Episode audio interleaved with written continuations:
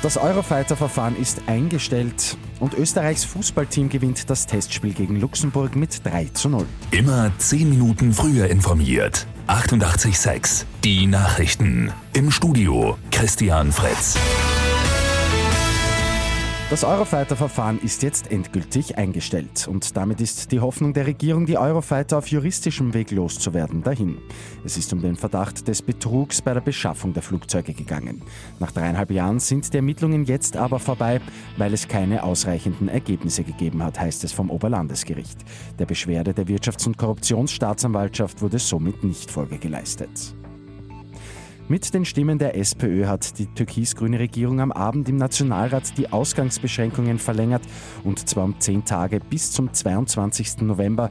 Bis dann darf also die Wohnung bzw. das Haus zwischen 20 Uhr und 6 Uhr früh nur für bestimmte Gründe verlassen werden. Heute startet wieder eine Corona-Dunkelziffer-Studie. 2500 zufällig ausgewählte Österreicherinnen und Österreicher werden getestet. Das soll einen ungefähren Überblick über eine mögliche Dunkelziffer bringen. Bei Lotto 6 aus 45 geht es am Sonntag um 3,3 Millionen Euro. Da wartet dann bereits ein Dreifach-Jackpot. Und die österreichische Fußballnationalmannschaft hat den letzten Test vor den entscheidenden Nations League-Spielen gewonnen. Die gute Nachricht zum Schluss. Die ÖFB 11 schlägt auswärts Luxemburg mit 3 zu 0. Die Tore erzielen Trauner, Grübic und Wiesinger. Am Sonntag geht es in der Nations League im Wiener Ernst-Happel-Stadion dann gegen Nordirland. Am Mittwoch dann ebenfalls in Wien gegen Norwegen. Mit 886 immer 10 Minuten früher informiert.